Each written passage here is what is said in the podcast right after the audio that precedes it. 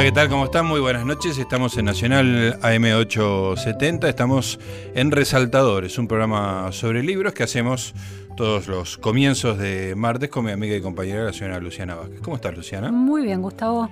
Bueno, hoy tenemos una visita que, bueno, fines del año pasado este, irrumpió, después de una, obra, pero esta novela como irrumpió en la consideración pública, este, una novela muy sorprendente y le estaba diciendo a la autora lo que habían, los dos le estábamos comentando lo que habíamos disfrutado. Estamos con Gabriela Cabezón Cámara, ¿cómo te va Gabriela? Gracias por venir. Un placer, hola Gustavo, hola Luciana. Y bueno, autora de Las aventuras de la China Iron, este, bueno, ya vamos a hablar de, qué se trata todo esto, pero hay como una especie de, como alguno dijo, un spin-off de, del Martín Fierro con un, cambio de perspectiva absoluto y total.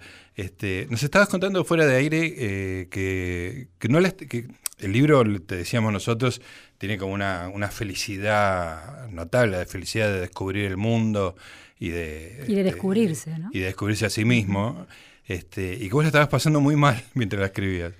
Sí, mi papá se estaba muriendo, yo estaba por separarme, pero bueno, supongo que puse en la novela todas las ganas de, luz y de alegría eh, que tenía. Estaba como la novela del deseo más de lo que la descripción de lo que te pasaba. Sin lugar a dudas. Ahí estaba. ¿Y cómo, cómo aparece este, el, bueno, Vos te dedicas a las letras, digo, ¿cómo aparece Martín Fierro? Es una pregunta un poco estúpida. Pero, pero bueno, ¿cómo aparece hacer algo, ¿no? Con el Martín Fierro, una operación literaria que tiene ya algunos antecedentes Varios, importantes. Y de los más interesantes, más por cierto. Sí. Eh, mira, en un momento tuve así como un golpe de suerte y me invitaron a la Universidad de Berkeley, California, a hacer escritora residente, que es básicamente hacer nada y estar ahí disfrutando del Pinot Noir y las ardillas y las secuoyas, que es, es muy hermoso. Y a cambio, lo, que lo único que yo tenía que hacer era dar un taller de escritura de dos horas por semana. Y yo estaba un poco asustada. Era más chica, estaba más, más chica. Ya era grande, pero yo soy un poco madura. era más chica, o sea, era más chica que ahora. Comparativamente funciona siempre. Y entonces pensé que les doy a estos pibes que tienen esos eh, doctorados y, bueno. Y después empecé bueno, un taller de narrativa en verso, que es algo que a mí me atrae mucho. Y bueno, Argentina, narrativa en verso, gauchesca. Entonces me puse a leer un montón de gauchesca y en un momento, estando ahí, así muy divertida y con esto del Pinot Noir y en una casita divina, pensé, eh, ah, pero acá no hay ni una voz de mujer no hay un punto de vista de mujer nunca. Y pensé, bueno, qué interesante construirlo, que como qué aventura construirlo. Así fue. Claro, aparte no hay ni siquiera, porque la mención de la China, como, como bien decís, en el Martín Fierro, ni siquiera hay una descripción de la China. Si no, hay ni un punto de vista, ni China con C minúscula. No tiene ni nombre, es como decir la mina. Claro. O la tipa, o la chabona, no sé cómo se diría hoy, la minita. Nada. Nada, no tipo rebajado a objeto y, Ni siquiera. Ni siquiera. Es algo completamente perimido que está atrás y del que él prácticamente no se acuerda nunca ni... Llora un poco al, principio, listo, se acabó. y pasa. Pasamos el asunto de la China. El, gaucho no se acuerda nunca. no, no Martín Fierro. Claro, claro. El autor tampoco. El autor tampoco, por ende. Y, y, las operaciones este, literarias que, que dijimos así al pasar, como desde Borges hasta Martín Coan, siempre es este, la relación entre Fierro y Cruz, no digamos, ¿no? O sea, la, mujer no aparecía nunca hasta que vos se te ocurrió inventar esta, esta historia. Vamos a contarle a la gente que no leyó la novela que las aventuras... Sin spoilearla demasiado. Sin spoilearla demasiado, por supuesto. Las aventuras de China Iron lo que hace es agarrar a la mujer que este, Fierro se había ganado jugando al truco, este, que había abandonado, que la había dejado sola, imaginar esa, esa vida, este, ese salir al mundo, una persona, digamos, sin ningún tipo de contacto con el mundo que no sea la supervivencia diaria. Este, y bueno, en el camino se cruza con una inglesa, ya es maravilloso eso, que va viajando en una carreta buscando a su marido que está también perdido en algún lugar de La Pampa y ahí este, la, esta China Iron, Iron Fierro, ¿no? Este, esa es una de las cosas más, graciosas. Este, eh, empieza a descubrir el mundo, digamos, ¿no? Y eso tiene como una cosa celebratoria muy extraordinaria, ¿no? Y yo pensé, imagínate, una chica de 14 años. 14 años. Que nunca salió de un ni siquiera pueblito, eso no tenía ni iglesia, unas casitas ahí perdidas en medio del taperas, campo. como dicen ellos Unas mismos. taperas en el medio del campo. Y, me imag y, y aparte, con ninguna perspectiva de elegir nada en su vida. Era un punto como un animalito que, que tenía que desarrollar una sola trayectoria y no otra, o como Claro. un árbol que Sí. acá nació y va a ir para arriba o, y Sí. después se va a morir y listo, se acabó. Y que es puro presente, todo lo que le pasa es lo que le pasa en el momento y claro. no Y de golpe ella sale de ahí. Cuando se lo lleva la leva a Fierro, ella piensa que puede, bien puede hacer otra cosa. Se le ocurre que se puede ir, por ejemplo, Sí. y ver qué es de su vida. Y entonces, eh, cuando la conoce la inglesa y empiezan a viajar, ella empieza a ver todo por primera vez como si fuera un bebé, pero lo puede contar Claro. porque tiene 14. Claro. Entonces, por eso eso sensorial. Ella está fascinada, todo Sí, le sí. encanta. Todo le encanta. Aparte, sí. bueno, la carrota en inglés, de la carrota, la carreta de la inglesa conoce cosas como la seda, Claro. Eh, el whisky, Sí, sí. los botines de cuero labrado, en esas botas de potro que tenía. Claro. Eh, y después, nada, el, el mundo mismo, ¿no? La inmensidad del cielo cuando lo ves, cuando lo ves. No cuando estás ahí abajo haciendo tus cosas de todos los Claro, días. claro. Tenés la posibilidad de mirar. De, cuando tenés la posibilidad de mirar. De de- lo- verlo evolucionar, ¿no? Porque el cielo evoluciona, cambia. Claro, cómo cambia, ver la luz, sentir los olores. De- lo que conoce ella es la libertad. Y en esa libertad una alegría de vivir tan fuerte eh, que hace que todo lo que ve sea maravilloso. No solo porque lo ve por primera vez, lo ve en una instancia de, de ella ser de golpe libre. Claro, claro. Y y no, no tener un destino fijado, no sí, sabes. sí. Claro, y es maravilloso en el sentido casi original, ¿no? Que es como una maravilla que estás viendo, este, que te deslumbra por primera vez.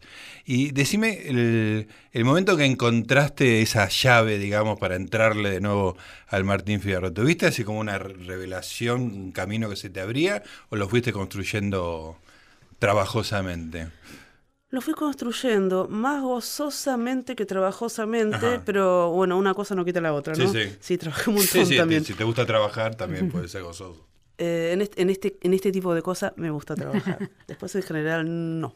Preferiría no hacerlo. Preferiría no hacerlo, escribir y listo. Em, y lo no, lo- se me fue construyendo de a poco. Lo que supe al principio es que yo quería que ella tuviera una vida feliz, no como Fierro. O sea que no, Fierro es un hombre destruido y vuelto canalla y vuelto Sí, sí. poca cosa por el Estado, ¿no? Y yo quería que a ella no le pasara nada de eso. Yo quería que ella fuera muy feliz. Quería construir un relato feliz. E incluso Martín Fierro también es, es el relato de, la, de, una, de una consolidación de un modelo de Estado-Nación. Y yo quería que ella zafara de ese modelo de Estado-Nación porque es un modelo muy triste, que no- es una condena a la pobreza para la mayoría y bueno, no tengo ni que explicarlo, ¿no? Entonces vos querías dibujar como una utopía, una comunidad distinta, Sí, como una posibilidad de, de, de, de imaginar otra cosa de también, ¿no? felicidad Ujú. en, en, en comunidad y con esas dificultades ¿no? que tiene la comunidad que te contiene pero también te limita. Bueno, ya que es una novela, podía tratar de que no te limite mucho. yo, ya que estamos. Claro, era, las, reglas, ficción. las reglas las ponías vos. Claro. Podían ser Vos- liberadoras. Vos haces una, ahí una, insinuaste una lectura política, ¿no? O de, Sí. de cómo se constituye una narrativa nacional que da sentido a, un- a una nación, a un país, a sus ciudadanos. Pero a mí me parece eh, interesantísimo de la novela que pueda, podría haber una lectura política en esos términos o una política de géneros, pero que todo está, eh, si uno tiene la voluntad de hacer esa lectura es posible, pero, pero si uno quiere eh, hacer una lectura de, de celebración gozosa, narrativa, sin hacer otras consideraciones sociológicas, también hay una potencia ficcional en ese universo que encontrás, que es La Pampa, que es la Argentina del siglo XIX y toda esa tradición literaria. Yo viví de chica en Trenquelauquen, ¿no? una ciudad de, de la provincia de Buenos Aires que fue parte de, de la estructura de Fortines, ¿no? General Villegas había estado ahí. Y a tres cuadras de mi casa estaba el Fortín de Mm. Trenquelauquen, los restos. Eras la cautiva, Era- prácticamente. Entonces estaba la fosa, el- la chocita de barro y excavaba, yo iba a excavar con mis amigos eh, y mis hermanos en las de la infancia y encontrabas puntas de flechas, Ah, boleadoras. Era un lugar realmente arqueológico poco valorado, Sí, ¿no? sí, de claro, alguna manera. Estaba- y había una potencia, había una, yo era muy chica y había una posibilidad de imaginar historias en ese sitio que cuando encuentro tu novela están de alguna manera, ¿no? Súper desarrolladas, las posibilidades más, más este, arborescentes y más interesantes, ¿no? Del que podía tener. Entonces la pregunta es, ¿es ese universo que la escuela nos enseñó y que la tradición de las campañas al desierto consagró, tenía un potencial que pudiste ver eh, en, esta, en este aislamiento de las ardillitas de Estados Unidos porque estabas en otro lugar? Un poquito puede ser porque estaba en otro lugar, yo creo que mucho porque tenía mucho tiempo libre y bueno, entonces tenía la cabeza más suelta. Eh, y yo había conocido el campo, el campo en el sentido de, estar en el campo. El padre de mi expareja vivía en el medio del campo, tenía un campito, y entonces nada, yo no había estado nunca en esta cosa de el medio del campo donde no hay nada, donde ves una camioneta venir a cinco kilómetros y te preguntas si será Claudio o será Fernanda. Porque sabés que no puede ser mucha gente. Es muy impactante. Para mí todo eso fue nuevo. Fue nuevo para mí mirar eh, el paisaje de la llanura y ahí, bueno, ver que el paisaje de la llanura es básicamente el cielo, es el sol. Y, había toda una... Hay una potencia narrativa en todo lo que es el, siglo XIX en Argentina y en todo lo que es la llanura, que, bueno, ha sido explotada, pero a mí me parece que siempre da para más. Sí, sí, sí. Porque está en el, el sustrato imaginario que tenemos, que, que, bueno, que es flayero, y la novela sí tiene todas estas, estas cosas más, o de género, o de política, pero yo quería que fuera primero una novela de, placer, claro. como de goce estético fuerte. Era lo que a mí me, estaba, me, hacía feliz en ese momento. Claro, eso está. Si no estaba tanto la tesis en tu cabeza, sino la ficción. No, la ficción. Con las tesis yo no lo puedo evitar, las tengo. Claro. Después las veo, ¿viste? Digo así, claro, esto también es por esto. y por ahí se me ocurre cuando lo estoy haciendo.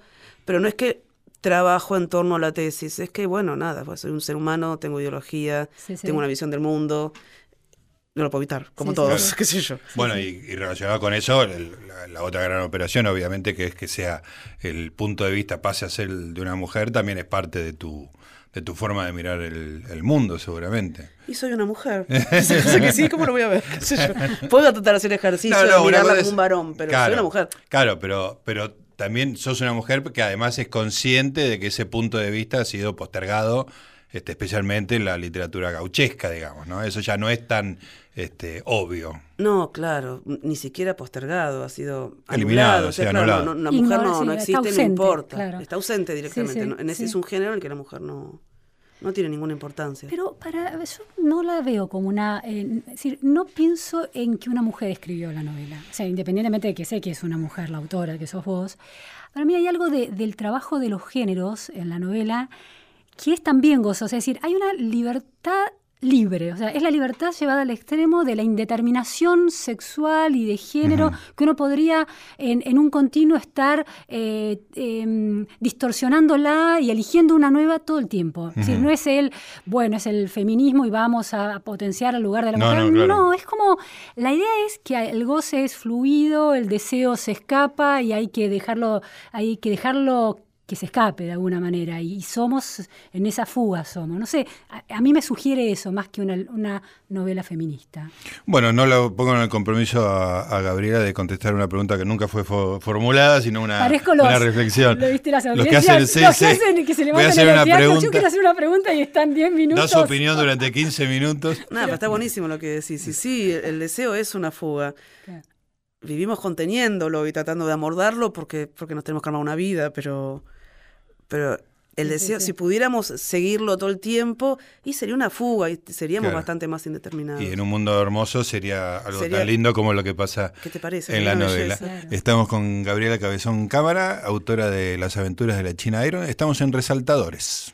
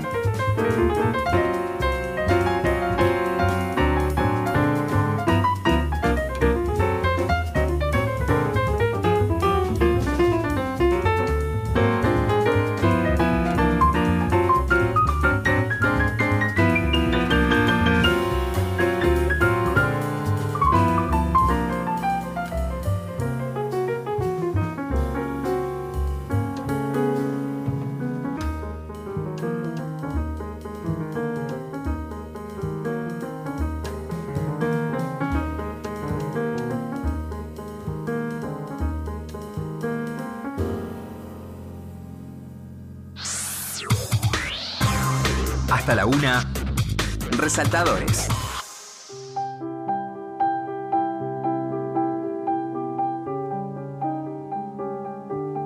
Muy bien amigos, seguimos en Resaltadores. Estamos conversando con Gabriela Cabezón Cámara, autora de Las aventuras de la China Iron, el libro que le estamos este, elogiando de una manera que ya está al borde de sentirse incómoda, creo.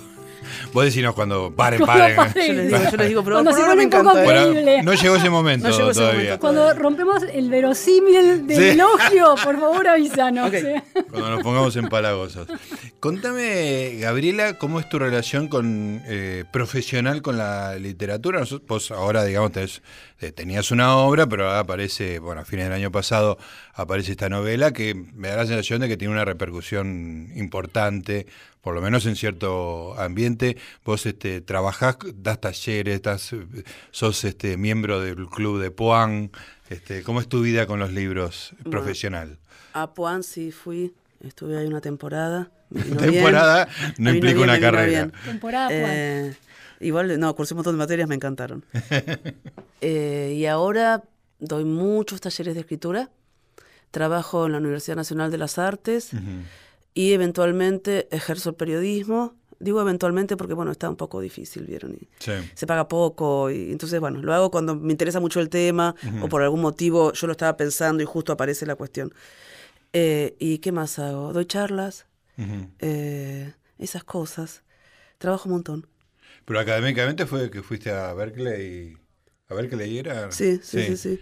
Eh, eh, eh, por parte de tu desarrollo académico, digamos. una No, no, si yo no tengo desarrollo académico. Ah, por eso. no, como- no, soy docente en la Universidad Nacional de las Artes, pero Sí. también dando Por eso no coincidía con tu, con tu escasa temporada en Puan. ¿Cómo Bueno, no fue tan esa- escasa, eh, fue bastante larga. Ah, Eh, fu- fueron años. Eh, no, ellos eligen a algún artista de ah, alguna clase y- artista. y, claro, lo, lo claro, invitan. Claro, Claro, ya no era académico, sino ya del mundo. No, del- no, no, no académico. Claro. Ga- Gabriela, el- estás eh, dando talleres de escritura en un ambiente universitario, ¿no? Sí. en, un- en la academia. Sí. ¿Se puede enseñar a ser buen escritor? ¿O el- un ambiente académico puede matar ese talento? ¿Cómo se vive eso? La Bueno. institución, ¿no? Eh, en el- yo no creo que el ambiente académico pueda matar nada. Sí puede inhibir un poco, porque bueno, de golpe tenés todo un bagaje crítico enorme, eso te hace suponer que la literatura debería ser tal cosa o tal otra, por un periodo de tiempo, sobre todo cuando sos muy chico y eso te llega eh, por primera vez, después obvio lo vas relativizando, vas viendo otras cosas, otras miradas sobre la literatura. Entonces por ahí te cohibe un poco una temporadita, pero después si tenés ganas lo vas a hacer, hay un montón de escritores que salieron de, de- que fueron a, a la facultad de Empuán o en Sí, otras sí. universidades y ahí están todos tan contentos escribiendo. Y en cuanto a si se puede enseñar a escribir, vos sabés que siempre a mí me llamó la atención esa pregunta, ¿no? Porque a nadie se le ocurre preguntar eh, si se puede enseñar a actuar. Ujú. Ponele. ¿Y los conservatorios existen hace cuánto? Sí, sí. No sé, cientos de años, o si se puede enseñar a, qué sé yo, pintar. Sí. Hacer, se puede enseñar a pintar porque la, la Academia de Bellas- digo la Universidad de Bellas Artes también es, Sí. es una universidad Pero muy digo, antigua. El talento, el talento que implica, vos tenés, además de, de una pericia, tenés un talento que se nutre en un espacio de escritura institucionalizado, sería para reformular la pregunta. Eh, yo creo que sí, que sí, que se puede nutrir porque tenés un montón de, de personas dándote lo mejor de sí, de sus propias lecturas, lo que más le sirvió a cada uno. Y esos son aportes que difícilmente vayas a tener solo. Bueno, Vas a tener otras cosas. No digo, no, no digo que sea condición necesaria Ujú. ir a la facultad para escribir, ni mucho menos. Pero si quieres ir, daño no te va a hacer. Yo Claro. creo que al contrario, que te va a hacer bien. Y que enseñar a escribir, por supuesto que se puede. Después, todos, no sé, van un millón de pibes al ballet. Todos van a ser Nureyev. Y Claro, no, qué no. sé yo, porque Claro. Nureyev es Nureyev. Pero todos podemos bailar bien. Ujú. Es una cuestión de, de deseo y de persistencia y de concentración. O todos sea- podemos eh, gozar del baile aunque bailemos mal. Incluso. Pero no, pero podemos bailar con, cor- con cierta corrección y con cierta gracia, sí, seguro. Después, bueno, nada, ser el gran bailarín o los grandes bailarines ya es otra. Claro, la profesionalización por ahí de, de eso, pero... La profesionalización, incluso el, el destacarse o el Claro, inventar claro. algo nuevo. Y bueno, qué Sí, sé yo, algunos claro. pueden, algunos no, pero somos todos bailarines, quiero decir, se puede. La pirámide es otra cosa, ya no, ya no es tu responsabilidad, No, de alguna manera. no, y de hecho las pirámides históricamente cambian. Claro. También, o sea, no sé, no hay nada tan fijo ni tan definitivo.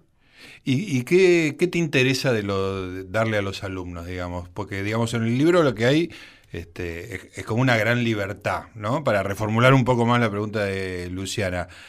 ¿Esa, esa libertad es algo que vos podés estimular en, lo- en los talleres, más allá de la técnica y de, de lo Sí, puntual de sí, la claro. escritura? Sí, sí, absolutamente. Hoy mismo eh, estuve en una clase en la Universidad Nacional de las Artes, una clase pública que hicimos, de una materia que justo la jefa de cátedra es María Moreno, Claro, estábamos Eh, mencionando hace un rato. que la, acabamos de- la acabas de mencionar. Sí, sí. Y había que hacer una crónica y bueno, algunos de los chicos... No, la primera crónica era sobre la marcha eh, que hubo por la educación, ¿no? Sin ninguna bajada ideológica, en el sentido de que cada uno podía tener una posición política que quisiera, pero me tenía que tener una buena crónica. Claro. Y una chica apareció con una, con una crónica de esto mismo, pero que arrancaba con unos guanacos en la Patagonia. Y bueno, y está buenísimo. Claro, claro. Entonces es eso, ¿viste? Claro. Como, como, como tratar de estimular el punto de vista otro, Claro. la historia otra. Y lo que yo trato siempre de, de- de- de que mis estudiantes, si se les puede decir así, em, comprendan y, y- y se hagan conciencia de que el lenguaje es una materia también. Para Eh, moldear. Para moldear. Primero que el lenguaje, primero que el ser autor, uno es autor, pero es medio relativo, ¿no? Porque está dándole una pequeñísima modulación subjetiva a algo que te precede, a algo que es de todos. Eh, estás usando materiales que son de todos y de uso común de una manera en particular. Claro. Pero después es, es- eso tiene una materialidad, eso suena, por ejemplo, ¿no? Entonces uno puede escribir con cadenas lógicas, uno puede escribir con cadenas fonéticas. Y a veces, cuando estás muy concentrado, sale bien y podés mezclamar las dos cosas, ¿no? La cadena lógica y la cadena, la cadena fonética.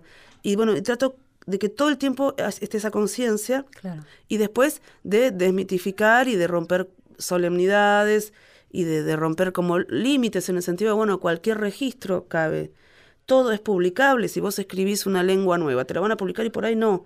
Pero vos la escribiste, qué sé yo. Quiero Claro. decir, Sí, sí, eh, no hay un límite en las posibilidades de la creación. Eh, Probablemente haya límites en el mercado, pero igual, hablar de mercado refiriéndose a la literatura argentina Sí, ya. es un exceso, ¿viste? ¿Qué mer- mercadito? una- un almacencito, un kiosco ventana, un kiosco ventana. un kiosco ventana. Está muy bien. Bueno, estamos conversando con Gabriela Cabezón Cámara, estamos hablando de las aventuras de la China Iron, estamos en Resaltadores, volvemos en un ratito. Resaltadores. Segunda temporada en Nacional. Seguimos con Resaltadores.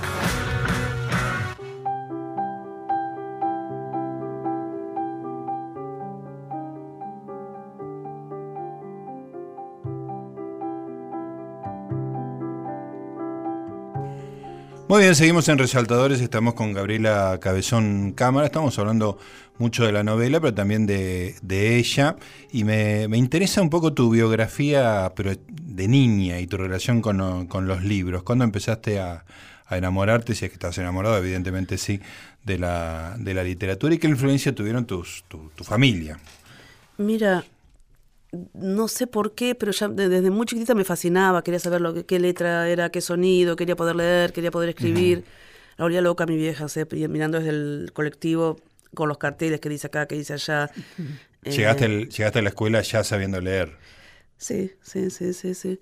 Y, bueno, tenía como esa fascinación. Y me cantaba, me contaba que me canten, cuenten historias, como todos los niños. Pero eso fue como un creyendo. En, en, la casa de mis viejos no, no había libros, pero mis viejos mi viejo era empleo de comercio, mi viejo obrera textil primero y después ama de casa. O sea, vivían, vivíamos con lo justo, ¿no? Eh, no y los, los, libros eran como un objeto suntuario. Y objetos suntuarios no, no había. No, se usaba.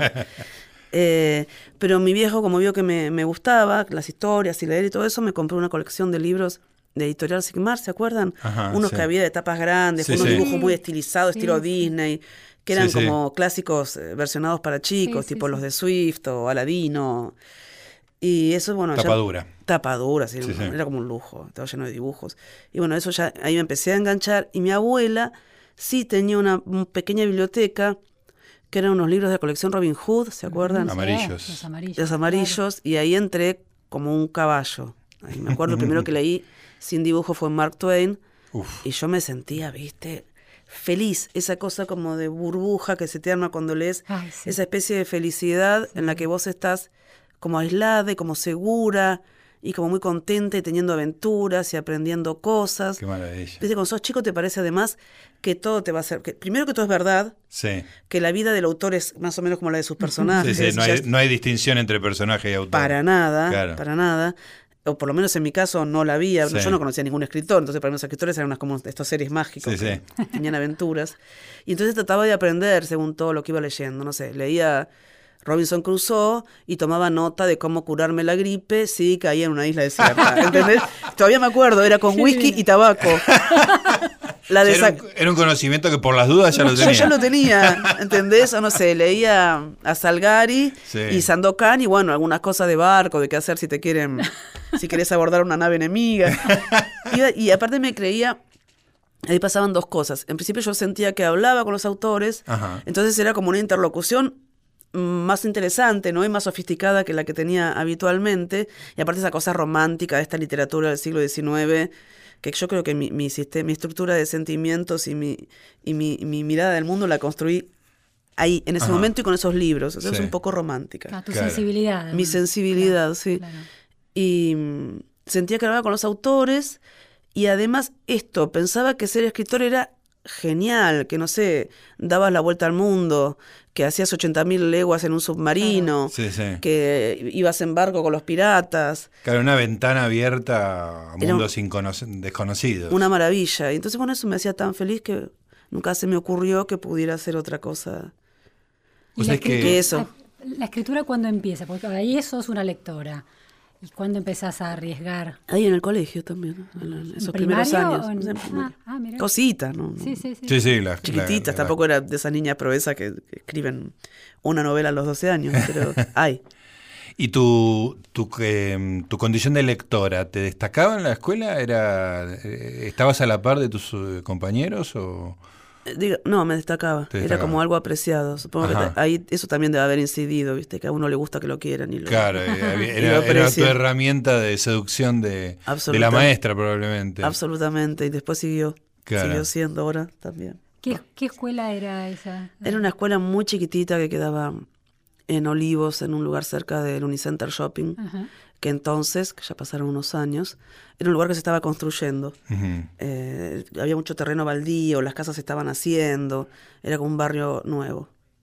Gabriela, y el apellido eh, es casi un apellido, tu apellido es casi de, del realismo latinoamericano, ¿no? ¿Viste? viste? No sabés lo que me gastaron en el colegio. ¿Es, de, con la combinación del apellido de tu padre y el de tu madre? O, ah, ese apellido. Sí, es esa combinación, porque en la familia de mi padre el cabezón les pesa mucho. Ajá. Y entonces muchos de ellos no usan el cabezón, usan el apellido de la madre. Claro. Entonces se hizo como tradición para ellos el poner también el apellido Cabezón de la algo, madre. claro. Claro. Eh, En tu caso, cámara. No, no era un caso de feminismo, sino de, de- de pensar en la supervivencia de, la pobre criatura. No, no, no.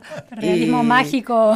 y bueno, y me, me fue costoso, me gastaba mucho. Me acuerdo yo tenía el pelo largo y me lo ponía para adelante porque no quería que me vieran llorar. Pero Ay, las maestras se rehicieron horrible. Las maestras decían, no sé, qué sé yo, Álvarez, eh, Baruch.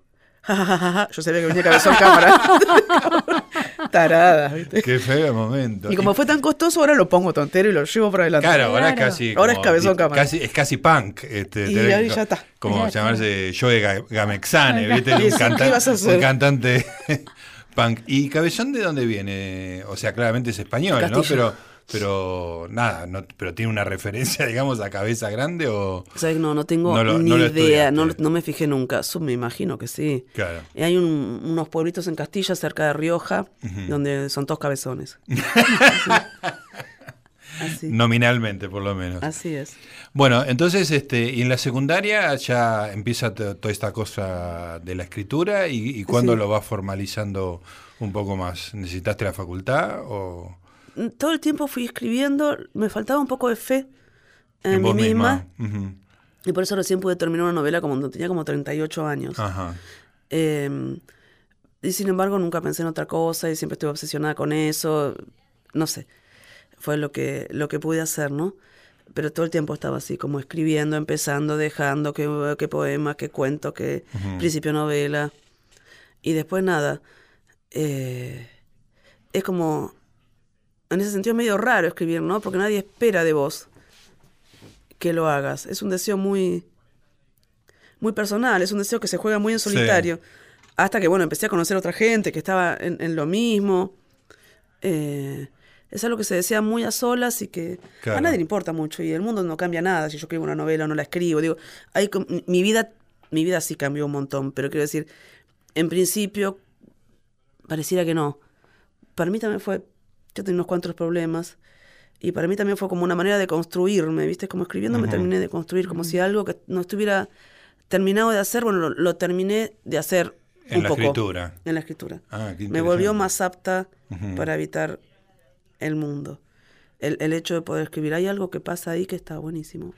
Ahora, va a haber gente, como por ejemplo, dos, dos personas, dos de las tres personas que están en esta habitación que van a estar esperando que vos, ahora sí van a estar esperando que vos escribas algo, ¿no? Porque has generado una expectativa, digamos, con una novela, con, con toda tu obra y con esta novela en particular. ¿Eso ya te, te, te da estímulo o, o- o te dan ganas de meterte en un cascarón? Y las dos cosas. las dos cosas. Estímulo porque es hermoso que alguien te lea. Es, es hermoso. Y que alguien te cuente lo que leyó en algo que vos escribiste. Es, es muy hermoso. Eh, porque te amplía tu propia mirada sobre lo que vos haces. Porque, bueno, nada, ya se sabe que cada lectura es, es en sí misma una, una actividad creadora que te devuelve otra cosa. Y otra, y otra, y otra. Y eso es, sin lugar a dudas, eh, como hermosísimo. Y después sí, ganas de meterte dentro de un cascarón, porque bueno, si hay expectativa, tenés miedo de defraudarla. Te, te genera eso. Y un poquito, entonces cuando escribo pienso en otra cosa, no sé, me Claro. pongo bajo un árbol y me miro el árbol. Y Claro. el pajarito y...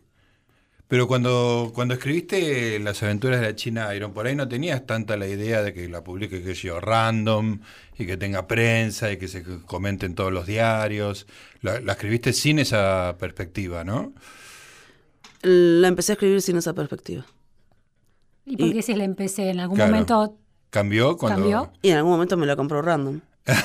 pero ya la habías ¿Pues ya la habías terminado. terminado? Ah. ah, ah, es Ah, claro, había eso. escrito un poquito, un tercio. Ah, y la mostra- mostraste eso que tenías escrito y... y no, te- me tenían fe. ¿Verdad? Por lo que ya, por, por tu... Sí, por, les- les- por la Virgen Cabeza, por, por Claro. el romance. La Virgen había tenido también bastante repercusión y, Claro. y las otras también, pero esta fue, bueno, sí, más. ¿Qué editora tenías en Random? Eh, antes, eh, Ana Laura. Ana, Ana Laura, Laura Pérez. Pérez. Sí. Ahí está. Bueno, estamos eh, conversando con Gabriela Cabezón Cámara, de los Cabezón de Castilla, por supuesto, como todo el mundo sabe.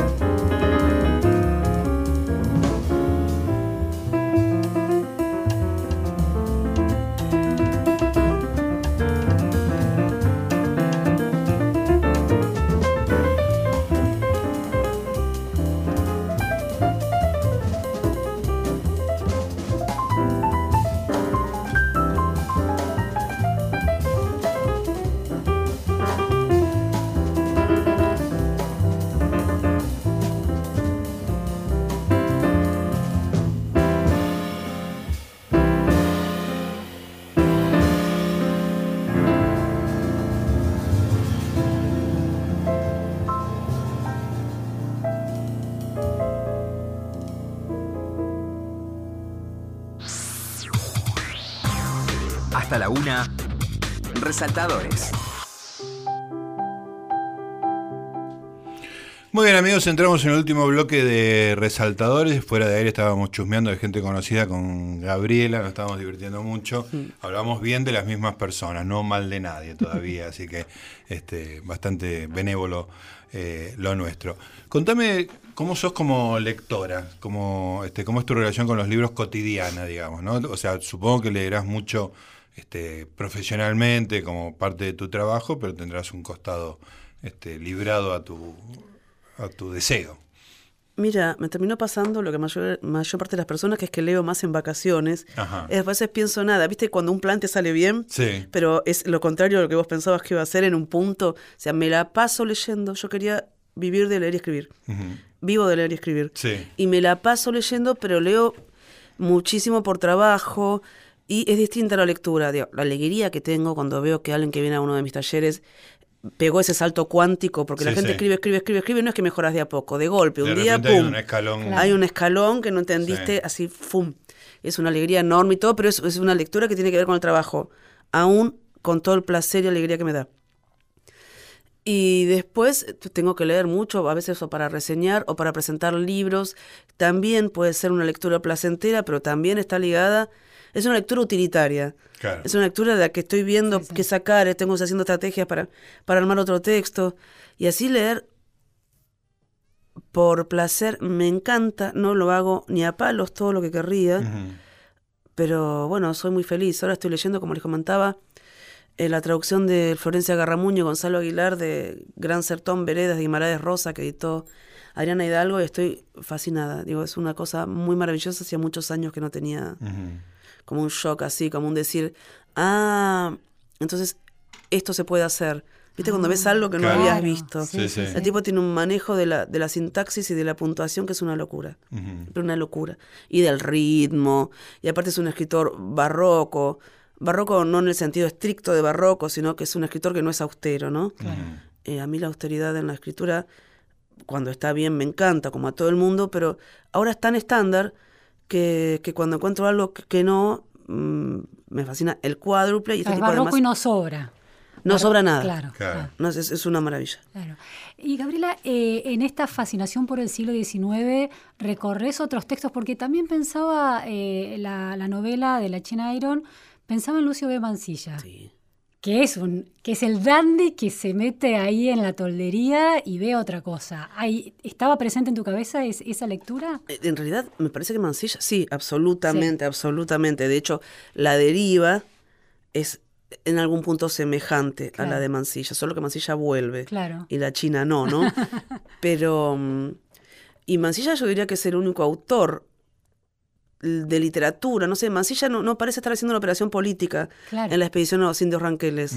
Hernández en Martín Fierro está haciendo solo una operación política que le salió maravillosa, pero, un gran triunfador. pero su primera, su primera intención es, eh, está fuera de la literatura, ¿no? Es una literatura en ese sentido fuertemente política. Y Mancilla no pareciera, Mancilla disfruta del texto, mete esos cuentos ahí en el medio, cuenta lo que ve, eh, y bueno, y lo, lo, lo, lo, enriquece un poco, ¿no? Lo, literaturiza mucho, pero es una, de una belleza loca.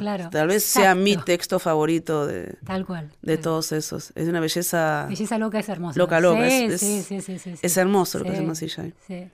Bueno, eh, José Hernández aparece en, tu novela, es un personaje genial. Este, Pobre Hernández. hablando de agregar y no agregar, este, ¿cómo hiciste esa construcción del autor de Martín Fierro que aparece en el último tercio de, tu novela de manera tan... el segundo tercio, mejor dicho. Y mira, me lo imaginé ya grande, ya instalado en la estancia. Sí por supuesto borrachísimo, porque estaría muerto de embole. ¿Qué otra cosa podría ser que, chupar en la Pedo, claro. Eh, y, con una mezcla de entre tipo medio bestia y encantador y a la vez y, muy sofisticado, porque si bien a mí la consolidación de Argentina como Estado agrícola ganadero me parece tristísima, porque bueno, siempre que se producen solo materias primas se es muy pobre, el proyecto que tenía Hernández era el proyecto de hacer de la estancia un establecimiento moderno de producción, una fábrica. El tipo tenía, para, para lo que era su época, un proyecto completamente moderno. Entonces, bueno, el tipo como, como obsesionado con eso y a la vez medio borracho y fascinado con todo lo inglés, como, como fue esa clase social argentina en el siglo XIX sobre todo. Y bueno, habría que ver si nos dejó de fascinar lo inglés, ¿eh? para otra charla, ¿no? Y habría que ver si es eh, bueno o es malo. Habría que ver todo. Y me imaginé eso y bueno, lo, puse a hablar. Usé bastante de su manual de instrucciones para el estanciero. Eh, contá eso, porque eso es fascinante. Yo leí una entrevista que vos contabas eso. ¿Y qué es ese manual de, José Hernández? Bueno, Hernández, en este querer hacer de la estancia argentina una fábrica moderna, escribe como un manual para que los eh, otros estancieros pudieran eh, realizar esa conversión. Y, y, bueno, visto desde hoy es muy gracioso todo lo que dice le usé pedazos, entonces lo hago o sea, hablar. cosas que él dice son literales acá Son literales de su manual. son cosas que Hernández decía. hay cosas tan delirantes que, que, todas pueden ser posibles. Hay un momento que los gauchos están haciendo como eh, gimnasia. Sí, eso es un chiste. y es un poco. Esto puede ser Sí, podría ser totalmente. Eso es un homenaje a Aira, ¿no? No recuerdo en qué novela lo pone a Rosas haciendo flexiones abdominales. No me acuerdo, algo que viste que es completamente fuera de. completamente anacrónico y que es divertido, me divertí por eso. Y aparte, en esta idea de modernidad entraba eso. Que los gauchos hagan gimnasia, como lo, pongo un poco higienista, ¿viste? Claro, lo, adelanto, lo llevo un par de décadas. un par de décadas más adelante. Poco tiempo más adelante. Como los, el CREA del siglo XIX, el grupo CREA, viste, de los hombres de campo en la, provincia de Buenos Aires. ¿Qué es eso? El grupo CREA son, los los, el, agronegocio y una red de contactos entre los hombres que explotan el campo en el país, que se enseñan entre ellos este, nuevas técnicas que comparten problemas y soluciones. Es una asociación civil súper importante en Argentina que ha desarrollado la, siembra directa y todo esto, ¿no? Ha sido muy clave para la, tecnologización del campo, ¿no? esta idea de... Los, este, los, herederos, de, la José Hernández. Claro, de José Hernández, totalmente, ¿no? El emprendedurismo hecho sistema y cómo contagiarlo y volverlo epidémico, ¿no? Eh, Gaby, cuando eh, pones en circulación una, novela como esta, bueno, vos tuviste muchos elogios. Yo siempre tengo la sensación de que no hay, en, la literatura, no hay una gran conversación, digamos, ¿no? Este, es, como. hay este, elogios sueltos. Tu novela es lo suficientemente rica, digamos, como para que todas las cosas que yo estuve leyendo eran súper atractivas de leer. Este, pero en general tengo la sensación de que no hay una gran conversación cuando, están todas las herramientas, digamos ahora con internet, las redes sociales, podría haberlo mucho más. Este, cuando pusiste en consideración tu, obra, ¿encontraste un eco, digamos, que va más allá de, este, por ejemplo, este elogio desenfrenado que hicimos este, Luciana y yo, algo que te devuelva algo que a vos te sirva para tu trabajo? Y sí, sí, la novela tuvo lecturas que a mí no se me hubieran ocurrido nunca. Del lado de la academia vino mucho, para mí, insospechado y muy interesante. Y básicamente diría de ahí. Y después está la charla con los colegas, ¿no? Que por ahí no se da tanto en las redes, es cierto. Pero sí hay... Bueno, en artes de la escritura, por ejemplo, mis compañeros son también escritores. Claro. Entonces hablamos todo el tiempo de literatura. Pero hablamos en la esquina de la facultad con un café. Claro. Hay algo ahí como más de, cara a cara. De cara a cara. Que yo creo, sabes que casi que la prefiero. Porque lo que pasa en las redes, salvo que te dediques a escribir ensayos, o sea que no algo más o menos rápido, sino que lo pienses, te quedes ahí, para lo cual tienes que tener tiempo y ganas, eh, es que siempre se entiende todo un poco mal. Ay, sí. Y ah, se, va para la pelea muy fácil. Sí, sí, el misunderstanding inmediato, ¿no? Y, claro, y la verdad que ya bastante duro es el mundo como para empezar a pelear por las redes por cosas que se entendieron mal. Quiero decir, no por conceptos en los que estamos en desacuerdo. Lleva un esfuerzo extraordinario desarmar el malentendido. o sea, que no hay discusión sobre el objeto, sino sobre el malentendido. Claro. En general. Y, sobre, y también hay, hay mucha gente que, que se posiciona sencillamente peleando. Ah, sí, sí. Entonces, se, hace, se arma una identidad en la pelea. Claro. Y a mí me parece que, por supuesto, cada uno se posiciona como puede, no, no, no ni lo juzgo, pero a mí no me dan ganas de entrar en esa, en esa dinámica. Me parece que a muchos de, mis colegas les pasa lo mismo y que te encontrás y charlas y es tan hermoso. Incluso en el disenso. Sí. Eh, ¿Y encontraste algún tipo de disenso en, tu obra, digamos, gente que te ha criticado algo? Porque eso es lo que me interesa a mí, este, de encontrar gente que te critique y que de eso salga algo positivo. Mira, una nota vi en la que criticaban a la China, pero justo le criticaban algo que no que no sé, se salteaba una parte, por ahí se aburrió y se saltó unas páginas. Pero no le impidió opinar. bueno, puede ser. Pero, por ejemplo, decía que en la China se hablaba de que Hernández le robaba los versos a, Fierro, pero como si no hubiera habido más operación de Hernández. Y no siguió tres líneas más, donde Fierro dice que estaba indignadísimo por los cambios que le hizo el infeliz. Dice que los, los cambios eran todos para peor. Lo que más le molestaba. Entonces, como que podía ser una crítica interesante, pero, pero bueno, el texto te está diciendo que Fierro está enojadísimo, está diciendo otra cosa. Y no, no leí más, pero por ahí, ahí por ahí yo todavía, todavía no me llegaron. Viste que eso también es alguien que alguien te avisa, que alguien te dice, fíjate, lee esto, qué sé yo, va llegando. todavía no, pero. Discúlpame, ¿y tradicionalistas ofendidos te llegó alguno? Nada, eso, nada. Eso es brillante. Ni bola. No, o no la leyeron, o no se ofendieron, o les chupan huevo. olímpicamente. Ah, alguna cosa que me criticaron también es, es el final.